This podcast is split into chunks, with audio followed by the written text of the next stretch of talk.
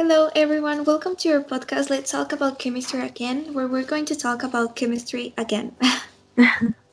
it's a pleasure to be here again. Don't you think if we introduce ourselves in case someone doesn't know us? yeah, of course. Well, I'm Fernanda, and it's nice to meet you. And I'm Marianne, a pleasure.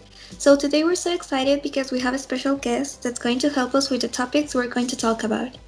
Yeah, um, so special guest is Carol Trujillo. Hello, hi everyone. Thank you for inviting me. I'm so pleased to be here helping. Thank you, Carol. We are the thankful ones.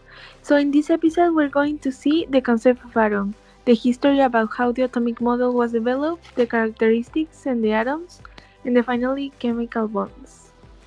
Well, should we start? Carol, will you do the honor? Centrally, well, the atom is the smallest unit of matter. That's our concept then? Yes, and just to remember, in the atom we have three subatomic particles. The protons and the neutrons in the nucleus, and the electrons in orbitals surrounding the nucleus, right? that's right. And we got to know all this thanks to the atomic model that scientists develop over time. Yeah, actually, everything started with Democritus in 400 BC. Some of his ideas were that atoms have always been and always will be in motion. I know, and another idea was that there are infinite number of atoms and kinds of atoms, which differ in shape and size. Yeah, in effect, as a quick fact, he thought that you hurt yourself when you touched the fire because its atoms had a pyramid shape. Yes, that was funny. Well, then we have Dalton's atomic theory that says that elements are made of tiny particles called atoms that are identical of a given element but different from other element. Oh, and he also said that atoms are indivisible in chemical process. Certainly, the atomic model of Dalton was a sphere, just that. Yes, just a sphere. It was a Thomson who introduced the idea of negatively charged particles, the electrons. Oh yes, I remember. The name of his atomic model was plum pudding, right? Yeah, because it was like a pudding with plums electrons inside, or like a cookie with chocolate chips. The cookie dough as the positive and the chocolate chips as negative. Oh, I'm getting hungry now. but anyway, who's next? the next one is Rutherford, who overturned Thomson's model with his gold foil experiment in which the, he demonstrated that the atom has tiny and heavy nucleus. Oh, interesting. He also concluded that all the positively charged particles in an atom were concentrated in the nucleus, the protons. Oh, I know who's next. Who? Niels Bohr. Indeed, he revised Rutherford's model by suggesting the electrons orbited the nucleus in different energy levels. So, therefore, electrons cannot be arranged at random, but they must have fixed levels of energy within each type of atom. Truly, and when atoms absorb energy, the electrons at a particular level are pushed up to higher levels. In time, they jump back down to a lower level, releasing light Oh, of definite frequencies. Oh, I get it. And because all of this, Chadwick knew that there was also had to be a neutral particle with the same size in the proton to keep the nucleus stable and to make up the mass.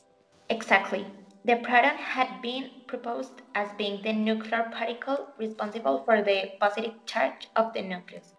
But Chadwick was able to prove the existence of this neutral particle called neutron. Wow, it took a long time to understand the concept of atom and to discover the subatomic particles. Yes, they were playing to see who hit and guess first. no, I'm just joking. They did a pretty good job. yes, so, well, so now that we know the history, let's go to the characteristic of atoms. Carol, what can you tell us about this? All right, so it is an indivisible particle. So, in a simple way, this means that it cannot be divided or decomposed. Yes, it is also made up of a central nucleus and in crust. And as we previously mentioned, the nucleus is made up of protons that we have. Ay, perdón, no, that we have no. Una, dos, tres. And as we previously mentioned, the nucleus is made up of protons that have a positive charge and neutrons that do not have any type of charge. They're neutral. Indeed, and in crust we can find the electron cloud that has a negative charge and is organized in orbitals. It is an infinitely light particle. They cannot be altered and therefore retain their structural characteristics. They have fixed number of protons. Oh, I have another one. It has the ability to group together to form molecules which can in turn have atoms of different elements. Sure, that's a very important characteristic. And now that you mention it, we can go to our final topic, that is chemical bonds. I agree with you. Carol, grace us with your knowledge. To understand it better, living things are made of atoms, and in most cases, those atoms aren't just floating around individually. They are usually interacting with other atoms. They might be connected by strong bonds and organized into molecules or crystals. So just the existence of life itself. Yeah, atoms are trying to reach the most stable state that they can.